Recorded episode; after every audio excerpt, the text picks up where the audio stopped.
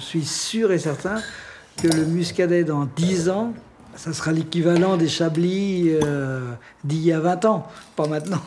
C'est-à-dire que ça va être un, vin qui va être, euh, à mon avis, couru parce que la qualité aura monté et, euh, je pense que c'est la genèse. C'est vraiment le début.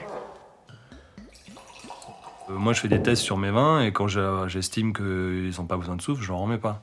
Si j'estime que par contre ils en ont besoin, j'en mets un peu. Le maxi que j'ai mis, c'est 20 mg. Ça a largement suffi à le stabiliser. Hein. Après, le vin était nickel et il n'a plus bougé. Je ne veux pas. Euh, je veux pas coller à un marché ou à une demande. Ça me. Euh, J'ai l'impression de vendre mon âme au diable. Il y a quand même une, sphère comme ça qui circule euh, en permanence de vin naturel autour, autour de la Terre, en tout cas dans, beaucoup de pays.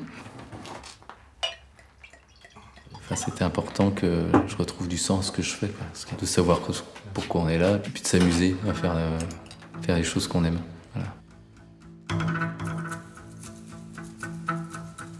Je les ai rencontrés pour la première fois en 2013, lors d'un salon des vins vivants, Vinicircus. En août 2022, je propose une discussion à des vignerons du pays nantais qui vinifient leurs vins en méthode nature. Christelle Pinault, Philippe Chevarin, Christophe Bosque, Marc Pénaud, Nicolas Suto. Un documentaire pour mieux comprendre le vin naturel. Euh, dès lors qu'on commence à consommer des vins, bah, je dirais, euh, voilà, propres, sans exagération, c'est-à-dire que c'est tellement bien, quoi. C'est incroyable. La différence, mais c'est, c'est tellement important, mais c'est, je dirais que revenir en arrière, pour moi, mais c'est la folie. J'ai des, des, amis qui ne consomment pas ça, et puis je veux pas les barber j'essaie que je les ai déjà barbés en discutant de vin et, euh, donc j'ai bien compris que je dis euh, Marc calme-toi euh, voilà il n'y a pas que toi. Et donc je participe à déguster les vins et je ne bois plus. Je ne peux pas boire. C'est on me verse un vin je mets une plombe à boire à finir le verre. Parce que je sais que ben, mes, mes papilles ne fonctionnent pas et puis je sais que derrière ça sera une catastrophe moins on consomme de, sulfite et plus on est sensible. Ça, c'est sûr et certain.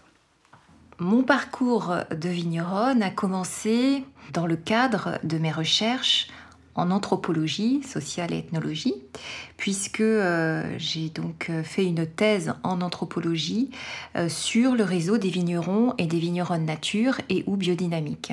Ce qui m'a euh, amené à faire du terrain, donc euh, c'est le terme consacré en, anthropologie, en ethnologie, assez longuement euh, dans ce milieu des vignerons et vigneronnes nature. Ça m'a évidemment conduit donc à, produire un travail de recherche qui par la suite a été transformé en livre dont le titre la corne de vache et le microscope, le vin nature entre science, croyance et radicalité. Tout cela m'a donné envie à un certain stade de passer effectivement, comme on dit souvent, de l'autre côté, pour la simple et bonne raison que j'étais euh, curieuse à titre personnel euh, d'expérimenter plus avant encore euh, ce qu'on pouvait ressentir en se confrontant à ces pratiques-là. Donc je vais entamer ma, deuxième, année, donc deuxième millésime. ce sont des vignes qui n'étaient pas en bio, qui commençait tout juste à, passer en bio. Et donc je l'ai converti, voilà. Dans les vignes, je, pratique euh, effectivement euh, euh, la méthode dite naturelle, c'est-à-dire sans aucun intrant chimique de synthèse, l'utilisation de, quelques tisanes, de quelques composts. Donc je, je, ne me pose évidemment pas la question de faire autrement, puisque moi-même, euh, indépendamment de la recherche, les vins qui m'intéressent de boire sont évidemment des vins euh, naturels. Je m'appelle Philippe Chevarin. Je suis installé à Oudon euh, comme vigneron depuis 2015 sur 4 hectares et demi avec du melon de Bourgogne, du gamay, du gros lot et les deux cabernets, cabernet franc et cabernet sauvignon. Donc avant j'étais ingénieur du son je travaillais dans le spectacle vivant. Et puis, bon, voilà, j'avais fait un peu le tour euh, du métier. J'avais vraiment envie de changer. La révélation, entre guillemets, que j'ai eue, c'était chez, Thierry Puzla, donc, qui est un, ami chez qui j'ai fait les vendanges. Et le jour où, en goûtant les raisins de Sauvignon, j'ai retrouvé le goût du vin euh, que je buvais chez lui. Et ce qui n'est pas si évident que ça quand on boit du vin, euh, du vin classique, on va dire conventionnel. C'est-à-dire qu'on est quand même assez éloigné du, jus du raisin au final. Donc euh, bah, Jacques Carroger, mon maître de stage, m'a trouvé les premières vignes à Oudon et du coup voilà, je me suis installé à Oudon. J'ai récupéré d'autres parcelles au fur et à mesure. J'ai fait du vin naturel. L'idée, c'est de respecter au plus proche, euh, d'être au plus proche du, jus du raisin qui fermente. Je voudrais que le, mon vin, il soit, unique. La vibration, le vivant qui, sort de mes vignes, en fait. Du sol, et enfin de l'osmose entre le sol, les vignes, euh, le, climat de, de l'endroit. Le, métier de vigneron et de négociant, parce que moi je suis un vinificateur, euh, un artisan vinificateur. Quoi. Voilà, c'est comme ça que je me définis, je pense que c'est ce qui correspond le mieux. L'idée que j'ai du vin, je me suis fait toute seule. J'ai beaucoup travaillé pour ça, mais parce que j'étais passionné. Et euh, j'ai été formé par des conventionnels. Je suis allé très très vite vers le monde du bio et de la biodynamie qui m'intéressait. Euh, j'ai découvert les vins nature en 2009 et j'ai pris une gifle moi aussi. Euh, ça m'a ça m'a décontenancé parce que j'avais bossé pendant 16 mois comme un ouf pour apprendre une technique pour euh, même pas un an après euh, qu'elle explose en vol euh, devant la magnificence de certains produits. Ça m'a même posé des, problèmes intellectuels hein, parce que quand, quand tu es dégustateur professionnel, tu dégustes à charge, tu cherches le défaut du vin pour le corriger. Quel produit, quelle technique. Et quand tu rencontres les vins nature qui sont pas onologiquement parfaits mais qui peuvent te donner quand même de l'émotion, ça, a été, ça a été violent quoi. Parce que j'avais la tête qui disait et il y avait le corps qui disait putain t'es con c'est bon quoi euh, et euh, à un moment bah, ça ça m'a ça m'a rendu malheureux quoi euh, presque fou quoi parce que ça n'allait pas quoi. Et puis à un moment j'ai j'ai trouvé une solution. Déjà ça a été de d'arrêter de, déguster que à charge essayer aussi de trouver les qualités quoi et puis goûter avec mon corps aussi quoi goûter en sensation goûter je dirais en son âme et conscience quoi c'est ce que je recherche moi comme comme comme plaisir dans le vin, et c'est ce que j'essaye de donner aux autres. Alors ça, ça marche ou ça marche pas, mais en tout cas, je travaille en ce sens-là, quoi. Alors pour moi, la genèse de ça, on peut dire oui, 80, on va dire 95. Euh, c'est des personnes qui ont su que je faisais ces démarches-là, mais à l'extérieur, c'est-à-dire des cavistes à Paris euh, qui m'ont dit euh, bah, tu as des vins qui sont sans sulfite et tout ça. Et bien oui, effectivement, j'en ai une voilà, que j'ai fait sans sulfite, nature, rien et tout ça. Donc j'avais fait goûter toute la cave. Et puis euh, en dernière sorte, je dis ben voilà, j'en ai une que je trouvais bien, mais qui était quand même différente des autres. Et euh, ce gars-là, il me dit non, et voilà, c'est ça que je veux moi. Je dis oui, non, mais là, il y a un problème parce que là, il y a malolactique, donc c'est plus muscadet, ça s'appellera jamais muscadet. C'est, euh, ça sera vantable. Euh, ou euh, puis voilà, il faudra trouver un nom, mais on ne pourra pas mettre muscadet et tout ça. Non, il dit, t'inquiète pas. Il dit, moi, je te prends 1800 bouteilles de cette cuvée-là. Et il me dit, par contre, euh, pas de filtration, rien du tout, tu le laisses comme ça. Il dit, moi, je me charge de la vente derrière, c'est ça que je veux. Donc, je l'ai mis en bouteille. Ce vin a fonctionné.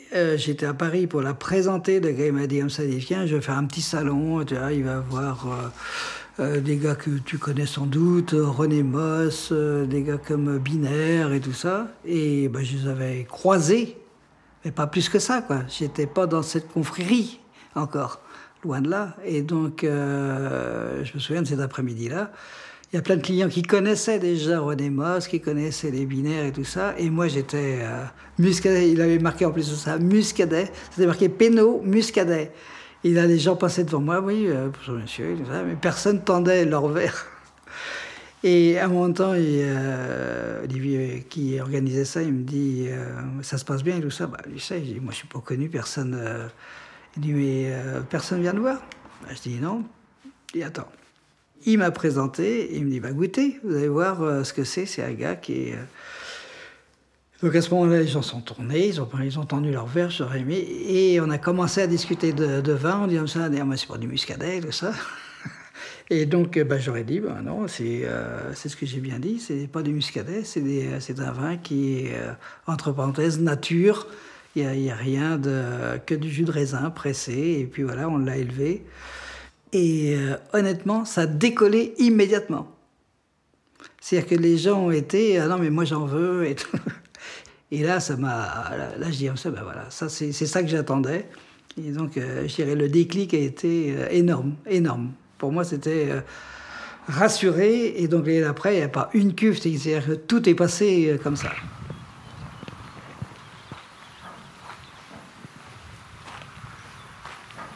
Je m'appelle Nicolas Suto, donc vigneron, enfin plutôt paysan vigneron à la Romaudière. donc je suis sur une, ferme familiale que j'ai repris en, 2007, où il y a une partie vigne et aussi un élevage de vaches euh, pour la viande, et puis aussi des cultures, puis tout ça avec euh, aussi pas mal de prairies. Voilà, j'ai repris ça à mes parents euh, qui partaient en retraite, qui étaient en, conventionnel, donc moi j'ai repris tout ça en conventionnel. J'ai essayé de commencer un peu la vente directe, puis j'avais même l'idée dès le départ de passer en bio, mais sauf que mes parents ils étaient contre le bio, donc euh, ça s'est pas fait tout de suite et euh, ça a mis pas mal de temps en fait à, se mettre en place. Je pense que Nicolas Suto, j'ai peut-être rassuré dans la mesure où lui, euh, quand j'ai vu ses vignes, je me suis dit, c'est quand même pas mal ce que, ce que tu fais. Et je trouve qu'il a quelque chose de hautement qualitatif, c'est-à-dire que c'est un vrai paysan. il fait de l'élevage, il prend ses produits de la ferme pour les réincorporer. Euh, non, on en rêve presque d'avoir ça. Mais j'en ai pas rarement vu qu'on un cheptel de vaches et qui prennent euh, leur, euh, leur, fumier décomposé, qui réincorporent dans les vignes pour donner de l'humus et tout ça. Et quand il m'a fait goûter ces vins, je dis c'est dommage, peut-être euh, il y a peut-être moyen de, faire euh, autrement. Euh, en plus de ça, il avait un pinot noir que je trouvais excellent déjà. Donc je disais, ben, si, tu mets très peu de sulfite, voilà, sans, avoir de, de levure exogène et des choses comme ça, tu vas, tu vas faire des trucs. Et si tu les vends, c'est très très très facile parce qu'il y a des clients, il y a des milliers de clients qui attendent que ça. Et donc, ben, je crois qu'il a rencontré son public facilement après, maintenant. La question de la définition, elle est souvent euh, demandée elle est à la fois simple et complexe, c'est-à-dire évidemment pour les personnes qui sont habituées à déguster du vin naturel, ce sont des vins qu'ils euh, côtoient, qu'ils dégustent depuis longtemps, qu'ils reconnaissent par le simple fait qu'il n'y a pas de produit dedans et donc ça, ça donne une, façon de déguster et des sensations qui sont euh, tout autres euh, qu'avec un vin conventionnel. Maintenant, effectivement, pour les personnes qui commencent, et même depuis un certain temps, entendre parler de, de cette question de nature, euh, il y a une espèce de euh, complexité et aussi de flou entretenu par, euh, par différentes personnes, notamment du côté des vins conventionnels, parce qu'ils ont aussi compris qu'il se passait quelque chose. Peut-être qu'ici, il faudrait dire que, bien sûr, les vins naturels, le mouvement en termes numériques aujourd'hui est euh, très inférieur euh, par rapport à, l'ensemble de la filière vitivinicole. Il n'y a pas de concurrence pour les, conventionnels de ce point de vue-là, mais c'est par rapport au message symbolique qui est porté par euh, le mouvement des vins naturels. C'est là que ça se situe. Donc certains ont envie effectivement de continuer à jouer un peu avec euh, ces frontières-là parce que, euh, parce que ça dérange. Et euh, beaucoup s'emparent aussi des, codes nature avant même qu'ils aient été complètement balisés. Ils le sont d'une certaine manière, notamment par des chartes qui existent notamment la plus récente, celle du syndicat de défense des vins naturels qui a été créée en 2019. Euh, mais néanmoins, il n'existe pas de définition, on va dire, et de, label euh, de, droit public, donc comme peut l'être donc le, label bio AB. Souvent, le vin nous naturel, est associé à un vin bio. En bio, on peut utiliser encore euh, tout un tas de produits, de pratiques, certes autorisés dans le cadre euh, législatif de, la bio, mais euh, l'idée du vin naturel, c'est de s'approcher au plus près du jus de raisin fermenté entièrement naturellement, bien sûr avec des levures indigènes, donc propres au vin, donc qui ne viennent pas du commerce, et, donc sans aucun sulfite ajouté, ou alors très peu, très peu, de manière infinitésimale pour certains, qui mettent quelques grammes ou à la mise, ou de manière très très Évidemment, ça n'a absolument rien de comparable avec euh, les doses autorisées, euh, non seulement en conventionnel, mais aussi en bio, puisque euh, en bio, il, y a une fourchette qui est quand même assez conséquente. Et, donc, on peut aussi faire du vin bio de manière industrielle en choisissant de conserver un maximum de ce qui est autorisé dans le cadre du vin bio.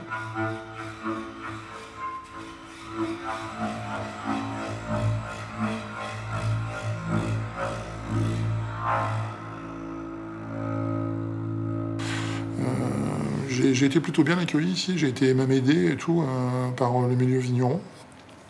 Et beaucoup sont venus goûter pour voir ce que je faisais et tout quoi.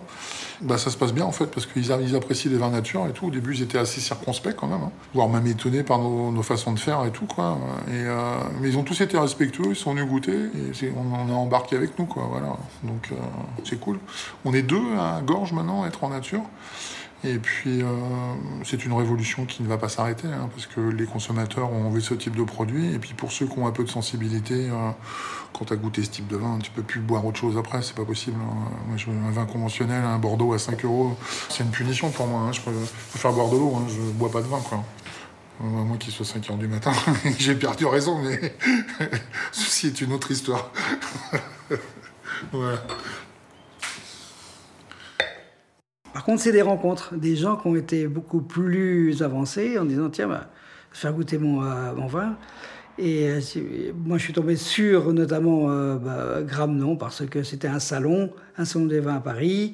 Et puis on était l'un à côté de l'autre, on discute de, choses et d'autres. Je goûte son vin, je trouve ça magnifique, mais c'est pas mon cépage. Donc à partir de là, je trouve que son cépage est très très bien. C'était du Vionnier en l'occurrence, il avait de la Syrah.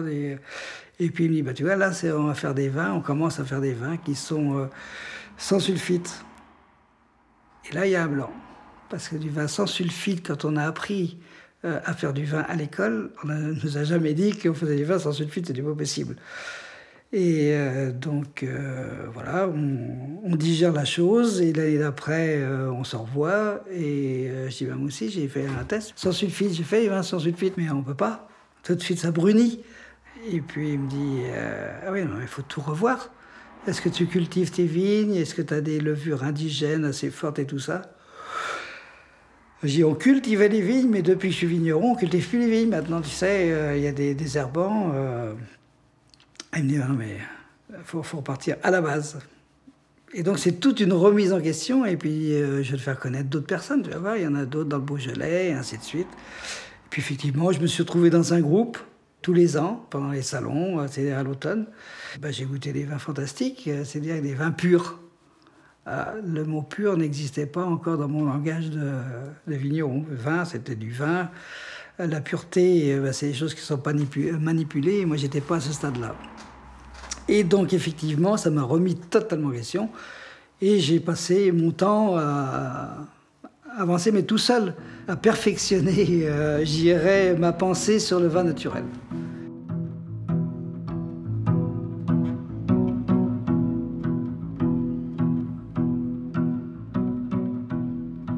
Bon, J'étais accompagné par un œnologue pour, euh, pour m'aider sur la vinif, euh, pour me conseiller sur plein de produits œnos qu'on peut mettre pour faire du vin.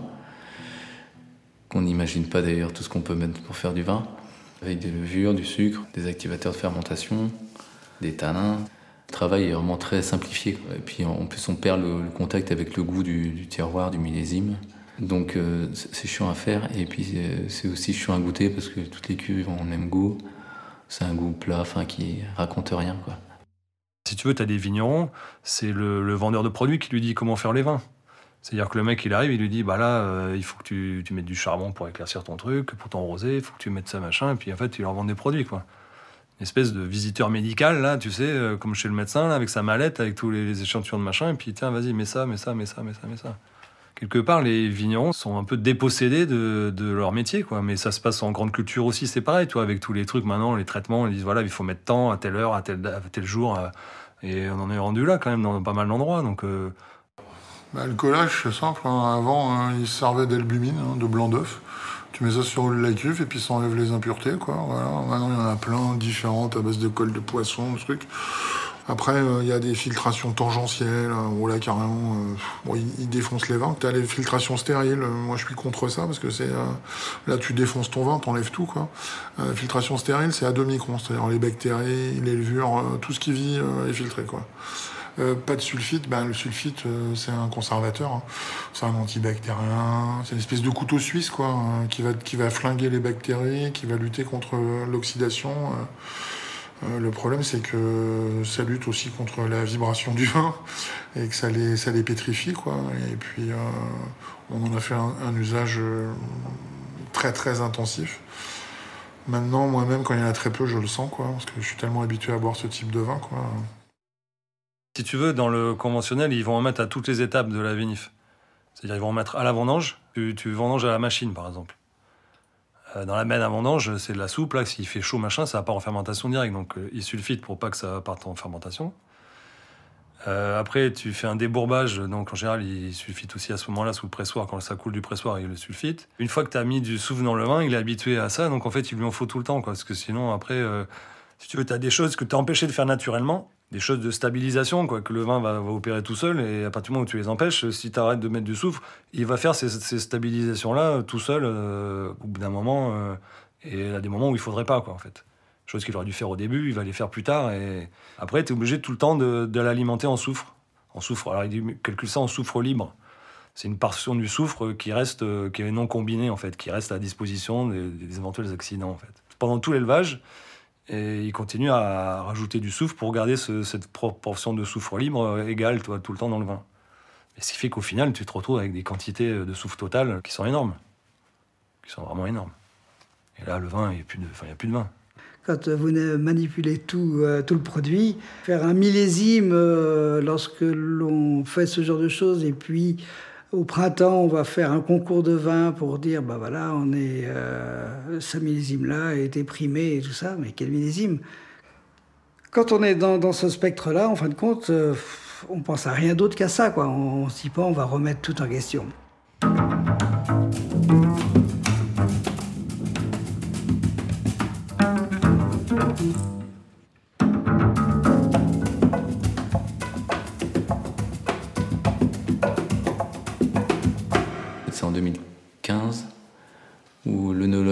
Tous les ans, donc il n'est pas venu. Je me suis retrouvé tout seul à faire mon vin et, euh, et ben là, c'était vraiment une, révélation de, se retrouver vraiment en connexion avec, euh, le, jus de raisin et euh, une prise de conscience de se dire qu'il faut arrêter de mettre toutes sortes de poudres dans le vin. Cette année-là, donc je me suis limité à mettre enfin, très peu de produits Eno, enfin aucun produit pour corriger certains défauts qui ne sont pas vraiment des défauts, mais et je pense que c'est à partir de là un peu que la mécanique était enclenchée de tendre en fait sur euh, les vins nature que je connaissais pas en fait à cette époque-là. Si tu as un terroir euh, vivant, c'est-à-dire euh, qui n'est pas blindé de molécules diverses et variées qui peuvent modifier tes, vinifications, eh ben, ça exprime le sol. quoi. On a un réseau de champignons qui s'appelle la mycorhize, Certains appellent ça l'Internet des sols et tout, quoi. Euh, pour, euh, pour faire simple, euh, la plante vinifera, la vigne, elle peut peut pas choper de, minéraux et d'acides aminés elle-même dans, le sol. Les champignons le peuvent, donc ils sont devenus symbiotiques. La plante, en échange, envoie de l'amidon aux champignons qui peuvent pas synthétiser d'amidon. L'amidon, c'est des sucres. Ils ont la capacité à détruire, et digérer les sols. Euh, plus rapidement que ne peut le faire euh, la vigne et lui balance donc euh, des acides aminés, des, minéraux, donc calcium, le magnésium et ce genre de choses quoi qui font qu'elle elle est mieux nourrie et tout. Quoi. Voilà. C'est toute la magie du, minéral, du végétal, et puis après de la vinification. Quoi. Voilà. On voit pas tout ce qui se passe dans le sol, toute la biodiversité qu'il peut y avoir dedans, entre tout ce qui est champignons, bactéries, et les liens qu'il y a entre, euh, entre tout ce monde-là et puis, euh, et puis la plante qu'on veut faire pousser. Euh. D'ailleurs, on en parle un peu en biodynamie. C'est comme une personne la tête à l'envers, en fait, où vraiment la tête, tout le, tout le système nerveux, tout ça, c'est dans le sol, en fait. Et à l'extérieur, c'est plutôt partie respiration et digestion. Mais, Et on n'y accorde pas assez d'importance et ce travail à faire, c'est vraiment de, recréer, tous ces liens, ces équilibres qu'il peut y avoir dans le sol. Le perturber le moins possible, donc il ne faut pas labourer. C'est une catastrophe. Enfin, faut pas tasser les sols. Il faut les laisser couverts le maximum de l'année. Comme on voit aujourd'hui, fin de la chaleur, un sol, un sol nu, c'est un four quoi. du coup, ça crame tout ce qui peut vivre à l'intérieur. Et donc, il faut essayer de se dire qu'en fait, n'est pas chez nous. Mon vignoble, en fait, c'est pas vraiment chez moi. Enfin, on l'emprunte à un, écosystème qui est déjà bien établi et il faut essayer de faire, euh, un peu son boulot sans, euh, tout, flinguer et tout, perturber. Ça, c'est le brûlé par le soleil. C'est de la perte. Hein. Ah oui, euh, moins 10% de perte. Le grillé du soleil. La chaleur. Moi, j'en connais une en 76, une année de sécheresse. En 76, j'étais pas, pas vieux gars. Hein, moi. Donc, à partir de, de ce moment-là, euh, j'ai vu, dans, dans l'état des vignes, j'ai vu l'excitation des vignerons. Mon père, en l'occurrence, il, va avoir des vins, ils vont faire 14, 15, 16 degrés comme dans le sud. Ça va être euh, phénoménal. Arrêtez, non. C'est-à-dire que c'est des vins qui sont déséquilibrés parce que c'est des vignes qui ne sont pas habituées et des vins qui ne sont pas habitués avoir euh, ce style-là. C'est-à-dire qu'après, il faut compenser. Après, on travaille sur des pH. On regarde le pH, euh, où est-ce qu'il en est exactement. C'est, tout, est, tout est remis en cause parce que on sait euh, où on veut aller. On a, c'est ce qui s'appelle l'expérience, quoi. C'est pas, pas en ayant peur qu'on avance, quoi. Il faut comprendre la chose. Il faut comprendre pourquoi il y a des vignes ici. Pourquoi le climat, c'est pas le même climat que les autres régions. C'est tout est à apprendre. Pourquoi ce cépage-là est comme ça et, pourquoi ce cépage-là n'a pas fait le tour du monde comme un chardonnay ou autre chose? Pourquoi on, a hérité de, ça? Il faut répondre à toutes les questions. Si on a répondu à toutes les questions, après on est à l'aise dans ses bottes. Je vais racheter les terres en face, deux hectares. J'ai un projet d'agroforesterie, enfin d'agriculture régénératrice, quoi. En gros, j'arrache tout, je fais une jachère, euh, je mets, euh, je mets des haies tout autour, un peu d'arbres au milieu, euh, des moutons pendant deux ans, une sélection de plantes pour décompacter, désempoisonner, remettre de l'azote. Il y aura deux phases. Il y a la phase on plante lait, on fait la jachère, et puis après il y aura la phase. Moi, je veux mettre au moins 50% d'hybride, parce que bon, le réchauffement climatique, on a des gels. Là, on est à 5 gels sur 7 ans, ce qui est monstrueux. Euh, on peut pas continuer comme ça. Voilà, le modèle euh, qui était pérenne avant ne l'est plus, quoi. Moi, j'ai pas envie de planter de la syrah ici, personnellement. Euh, ça m'intéresse pas. donc, je vais garder le melon de Bourgogne, 50%. Et puis 50% d'hybride, c'est-à-dire les années où il y aura des gels et tout, je m'assurerai quand même un minimum de raisin et de, pour pouvoir faire tourner l'entreprise et tout. Dans une vision donc euh, des vignes qui euh, s'intéresse à tout type de vivants, qui est peuplée de fait de, différents vivants, euh, il y en a qui sont très visibles et d'autres moins.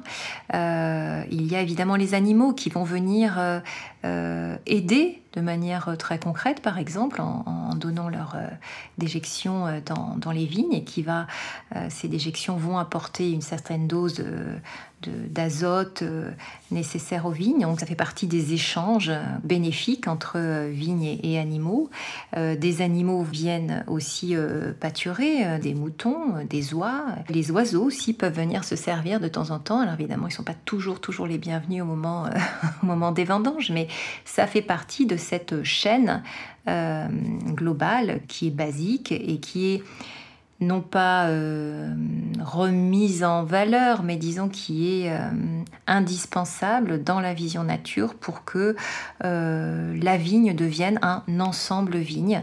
Et donc ensemble vigne veut bien dire que tous les êtres qui peuplent cette vigne fonctionnent ensemble. Donc c'est tout un écosystème qui va s'entretenir dans des, des, histoires de symbiose bénéfiques, en tout cas la plupart du temps.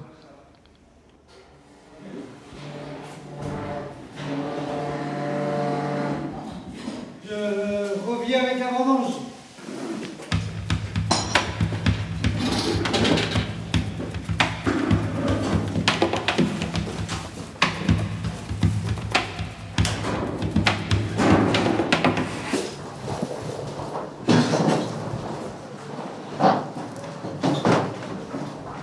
Un vigneron, on lui dit comme ça, bah écoute, n'auras plus à châtailliser, fini.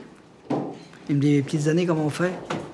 Et il y, a, des façons de faire, tu vas, tu, tu vas voir. C'est que la machine à manger, tu la mets dans le fossé, tu fais ça tout à la main, tu cueilles mûr et ainsi de suite. Après, tu as pu traiter avec des produits qui te tuent les levures et tout ça. Il y a, autre chose qu'on peut faire dans les vignes. Euh, C'est-à-dire que tu reprends tout, euh, l'histoire de tes vignes, la culture de la vigne, la récolte, tout, tout est remis en cause. Et donc, il y a plus, plus d'un vigneron dans le conventionnel qui dit Non, mais moi, je suis trop vieux moi, pour faire ça. hein. Euh, je ne vais pas me lancer là-dedans. Et donc, euh, moi, je comprends tout à fait hein, que c'est c'est pas évident du tout. On travaille sans filet. Et euh, je dirais, un acrobate qui, qui n'a pas de filet et tout ça, c'est au bout, c'est quand il maîtrise, euh, je dirais, son, euh, son métier. Dans toutes ces façons de faire du vin euh, dit nature, naturel, euh, ou encore euh, vivant, ou sincère, ou pur jus, il y a, y a différentes, euh, différents qualificatifs, il y a cette question de la vision globale des choses. Il n'y a pas de frontière nette entre les différents éléments du vivant. Donc il y a une appréhension des choses holistiques.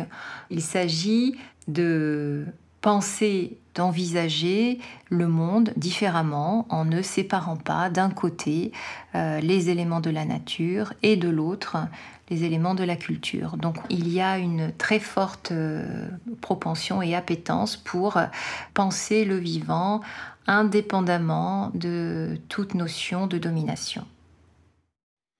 Moi,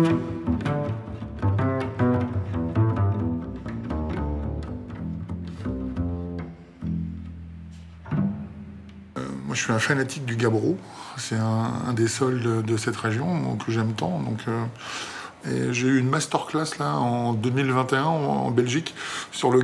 Quoi. Et un des deux organisateurs, euh, très discret, euh, est le spécialiste mondial des roches plutoniques. Il est géologue et il est planétologue en fait maintenant. Et il a une équipe euh, franco-belge qui s'occupe de la planète Mercure.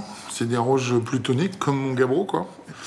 Pour, pour faire court, c'est les plaques tectoniques américaines et européennes qui sont rentrées dans la gueule. quoi. Euh, C'était il y a plus de 300 millions d'années et tout. Ça s'appelle le KD1, je crois. Et euh, c'est monté à plus de 8000 mètres. C'était plus haut que l'Everest ici. Ces fameuses roches plutoniques sont des, euh, des, des roches euh, magmatiques qui fondent très très très très lentement. C'est des feldspaths. J'arrive pas à le dire, c'est pas peu importe. Et euh. Ce qui m'intéresse, moi, sans en partir dans, dans des trucs très techniques, en fait, c'est qu'il y a du. Naturellement, ça, ça met du magnésium et du calcium dans le vin, ça donne un côté salin, iodé. Et puis surtout, euh, moi j'ai dégusté un vigneron euh, qui s'appelle Michel Bréjon. Et là j'ai découvert des élevages longs, et là j'ai pris une claque. J'ai découvert qu'en fait on avait des terroirs extraordinaires, qu'ils étaient sous-exploités. Peu, peu de gens mettaient ça en avant. Le fameux Michel Bréjon vendait tout aux États-Unis euh, au prix du Sancerre à l'époque. Et euh, ils vendangeaient à la main, en levure indigène. Et, euh, et je me suis dit, moi, quand je reviendrai au bled et que je vinifierai, je ferai, euh, je ferai ça, quoi. Et donc, euh, l'aventure a commencé en 2018 pour le, melon de Bourgogne.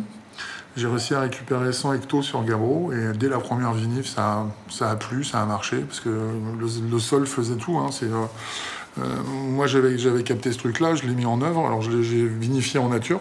Tu penses toute l'année, quoi. C'est le moment où on joue, quoi. Et on réfléchit, ah, tiens, qu'est-ce qu'on va essayer comme nouveauté cette année, quoi? De quel type de vinif? C'est un peu comme de la- cuisine, mais avec un seul ingrédient, quoi. On a, on juste du raisin, quoi. Mais euh, on peut travailler de tellement de façons pour, le, pour aller dans plein d'univers différents. C'est ça qui est génial, quoi. Et donc, voilà, vinif en nature, en fait, on s'interdit rien du tout. Je me suis testé comme sur quelques cuvées euh, en 2016, sur euh, blanc, rosé, rouge. Vraiment sans sulfite, sans rien. Et donc, ça a plutôt bien marché. Donc euh, dès 2017, ouais, tout était passé en, en vinif nature. Depuis donc ce changement-là, bah, on réapprend tout. En fait, on réapprend à faire du vin. Donc il faut apprendre un peu à, enfin, à sentir, sentir les choses, quoi, en fait, euh, pour que ça se passe bien. Et euh, ça se passe souvent bien. D'autres fois, ça rate. mais voilà, c'est quand on se plante, eh ben, c'est on prépare le, le millésime suivant, en fait, comme ça qu'on apprend de ses erreurs. Vinifier naturellement, ça veut pas dire ne rien faire. Hein. C'est pas non interventionniste. Hein. C'est pas euh, on prend le raisin, on le met dans une cuve et puis on revient un an après. Euh, youpi, on a du vin. Hein. C'est des techniques de travail assez pointues. Il faut de la chance aussi, parce que on n'en parle pas assez, mais il en faut, parce qu'on maîtrise pas tout, quoi. Voilà, faut, faut le dire. On travaille sans filet, quoi. Voilà. Ça, euh, par contre, la moindre connerie se paye très très cher. Mais c'est aussi toute l'excitation de l'équilibrisme. Et moi, j'aime ce, ce, ce côté on essaye de, conduire une vinification, mais c'est souvent elle qui vous conduit et qui vous fait pas dormir la nuit. Quoi,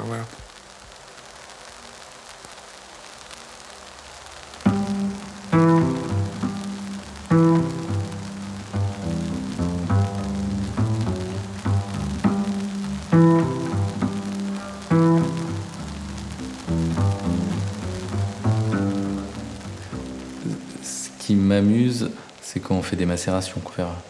Une cuvée en vin orange. Euh, l'idée que j'ai de cette année, là, c'est de faire des essais de, durée de macération. Donc il peut aller d'une journée à 3 jours, 10 euh, jours, 15 jours, euh, voire plus, sur une même parcelle. Et après, du coup, on a des, vins avec, des différences, parce qu'il y a plus ou moins d'extraction. Ce qui va être marrant après, c'est de faire des cuvées en allant piocher dans tous ces essais, faire des assemblages une macération d'une journée avec des macérations de, de 3 jours ou de, ou de 15 jours. Euh, on peut tout égrapper, on peut faire grappe entière, euh, donc en macération carbonique ou semi-carbonique. On peut faire de la macération aussi en millefeuille où on assemble les deux. Enfin, il y a fait deux ans que j'ai des amphores, on peut aussi faire des fermentations élevage en amphores. je trouve que c'est tout l'intérêt du métier, quoi, c'est de s'amuser à, à, faire toutes ces choses-là, tout en gardant le, en tête que tout ce travail-là, c'est aussi fait pour, euh, pour euh, mettre en, avant le, le, cépage, le terroir et puis le millésime. Alors ah bon, après, on a, on a accumulation de savoir, d'erreurs. Et au bout d'un moment, on, a des pistes sérieuses. Mais l'effet millésime, d'une fois sur l'autre, ne donne pas les mêmes raisins, qui ne sont pas de la même qualité, qui, pas, voilà, peuvent être carencés en azote ou en, certaines choses. Quoi. Donc à nous d'analyser, de comprendre, de faire des contrôles de maturité, de faire des contrôles avant, euh, avant vendange. Nous, des, des techniques qu'on a quand on est carencé, en azote, on est quasiment tout le temps carencé en azote, c'est de faire des macérations pelliculaires, c'est-à-dire de laisser un pressoir la nuit avec du raisin fermé, pour que ça macère entre 6, 7, 8, 10 heures, pour essayer de récupérer un peu de, matière, d'azote dans la peau du raisin qui, qui permettra de nourrir les levures après. Voilà. Euh, là, je suis parti un peu en technique. Hein. Euh, le vin, c'est aussi ça. Hein. Jules Chauvet est effectivement une des personnes qui aujourd'hui fonctionne comme un repère. C'était un vigneron négociant euh, dans le Beaujolais. Lui s'est intéressé à la vie des levures et au microbiote du vin. Donc il a repris des études en microbiologie et en chimie pour précisément pouvoir s'en passer. C'était une de ses phrases favorites et ce qu'il a fait à partir de 1951 pour les premiers essais. Et donc ensuite, il n'a eu de cesse de continuer ses recherches jusqu'à quasiment toute la fin, de sa vie pour comprendre comment fonctionnaient les différentes fermentations, fermentation malolactique, fermentation alcoolique en premier.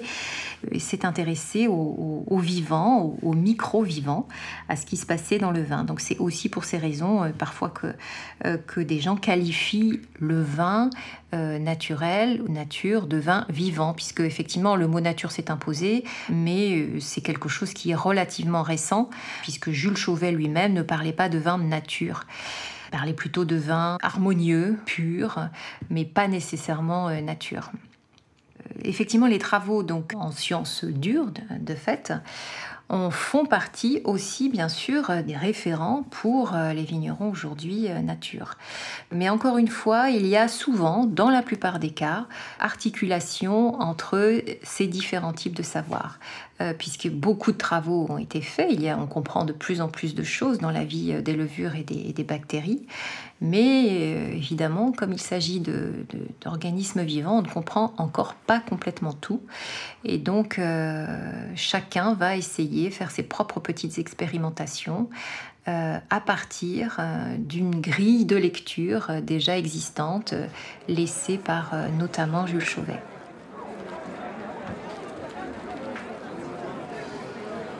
Depuis très très longtemps, quand on fait une dégustation, on commence euh, par une folle blanche, parce que bah, c'est le vin le plus tendu, et puis euh, rapidement euh, on passe au melon de Bourgogne, et on discute du melon de Bourgogne, il y a j'ai une cuvée, deux cuvées, voilà, vie, machin, tout ça. Donc la folle blanche, on n'en parle quasiment pas. Ça se fait avec, on les met avec les huîtres, ou là on va mettre, autrefois on mettait avec du kir. Ah, C'était un moyen de faire passer la folle blanche. Folle blanche est issue euh, ben ces vignes-là, c'est des, vignes qui, donnaient au départ, c'était des eaux de vie, donc des gros rendements, mais naturellement, si c'est gros plants, c'est vraiment parce que ça donne des gros, rendements. Et donc, euh, moi, j'ai fait le pari, euh, j'en avais pas beaucoup, donc j'ai fait le pari de faire de, de haute qualité. J'avais des vignes de 90 ans d'âge, j'ai toujours des vignes de 90 ans d'âge, on les a bichonnées, voilà.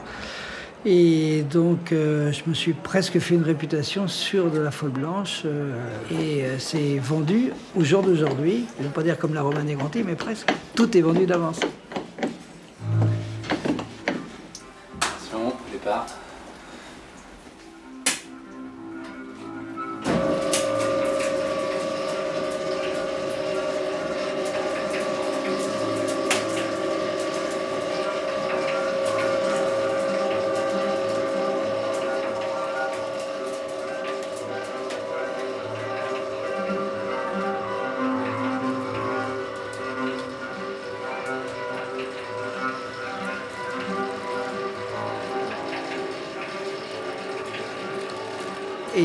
Ce vin sans sulfite, ça donne un fruité extraordinaire. Vraiment, c'est. Euh, on arrive. Euh, moi, j'ai vu des, fois des dégustations, mais on retrouvait presque le côté yuzu dessus, vraiment le citron confit.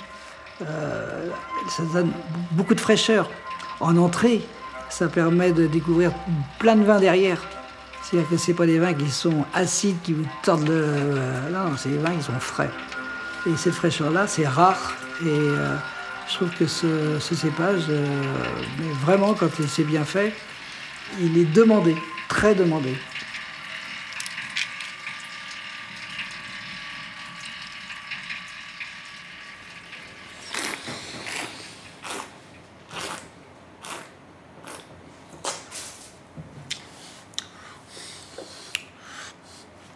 quand vous goûtez, ça vous fait saliver sur le côté cette grande salivation là, bah, c'est le, fameux côté iodé, salin. C'est ce qu'on appelle l'umami en fait, c'est la, fameuse cinquième saveur. Et euh, qui veut dire savoureux, je crois, en japonais.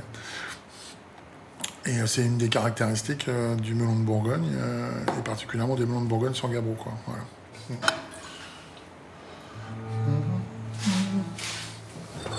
Gamodo, c'est la vague euh, des 32 vues du mont euh, Fuji de Hokusai, la fameuse wave la plus connue au monde et de, l'art japonais. Et euh, le Do, c'est la voix, la voix au sens spirituel. Et Gabro, c'est le fameux sol que j'aime tant. Donc en gros, c'est une déclaration d'amour à ma région et au Japon en même temps. Comme quoi, j'ai choisi la voie spirituelle du, Gabro. je ferai de mon mieux jusqu'à jusqu'à ce que je sois encore en vie pour essayer de sortir les plus grands melons de Bourgogne qu'on ait jamais fait sur Gabro. Quoi. Voilà.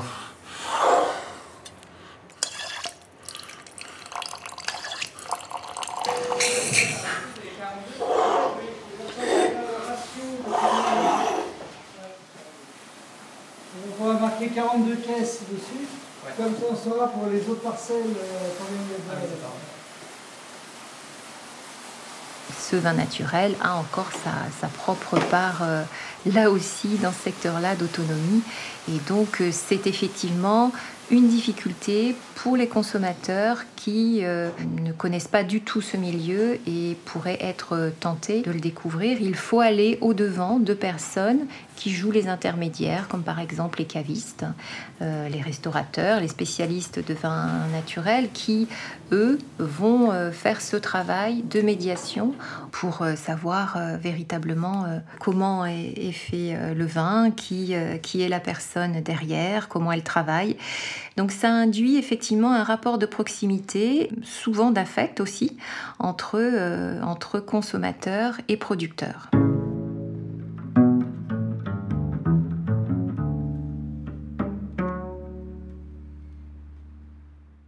C'était je voulais absolument retrouver, retrouver ça, cette, cette vibration du jus là, de raisin frais pressé, et sentir quelque chose de vivant en fait.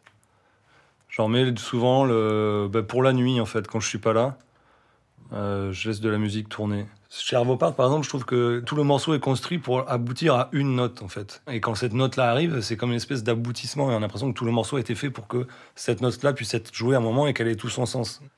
Tout le travail que je fais euh, sur la vigne, euh, sur, pour la culture de la vigne, et après sur la vinif, bah, c'est pour essayer de trouver peut-être cette, cette, cette, note, cette vibration du, jus qui, qui, voilà, qui essaie de, construire quelque chose pour arriver à ça, quoi, en fait. Toute cette conjonction entre la terre, le sol, euh, l'air, euh, la plante, tout ce qu'on appelle le terroir en fait, et puis les levures, parce que les levures, euh, les levures font aussi partie du terroir, les levures sont partout dans le chai là, et, c'est elles qui transforment finalement le, jus du raisin en vin. Dans la façon dont tu travailles la, matière, tu entre la matière sonore et la matière du vin, c'est pareil. Il n'y a pas une recette, on fait jamais la même chose.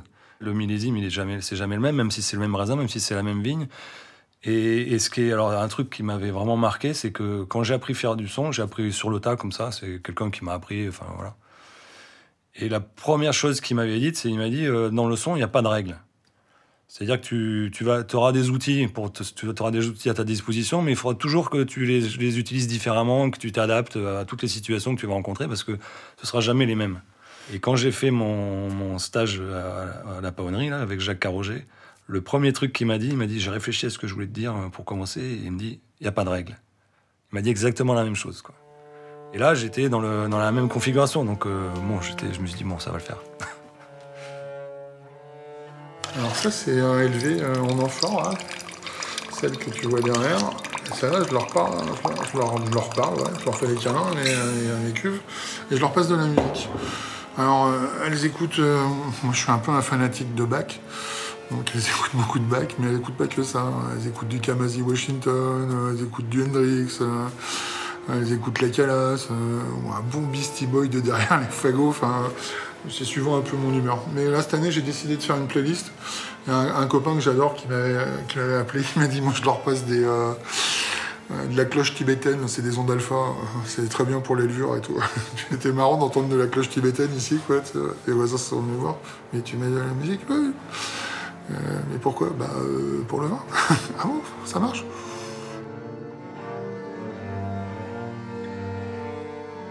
Et tu vois, pour revenir au 432, cette vibration, cette onde enfin, fait que tu rentres plus en vibration, en résonance toi, toi-même, avec ton corps tes os du crâne et tout ça, avec, euh, cette forme d'onde-là qu'avec le 440. Quoi.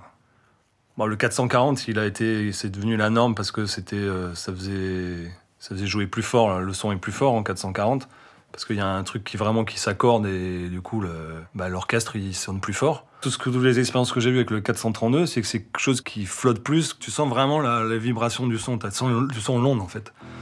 Alors que le 440, il est le son est dur parce que cette vibration, c'est presque qu'un fil, quoi. Il y a plus de, tu sens plus l'ondulation.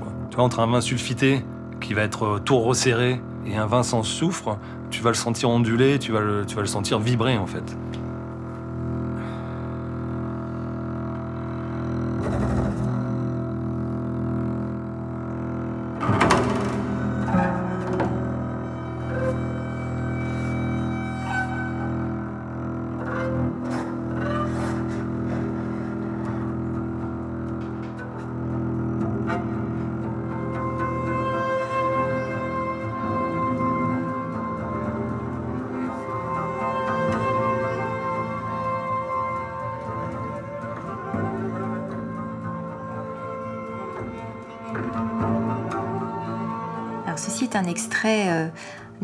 Partie récit ethnographique qu'on peut retrouver euh, dans le livre.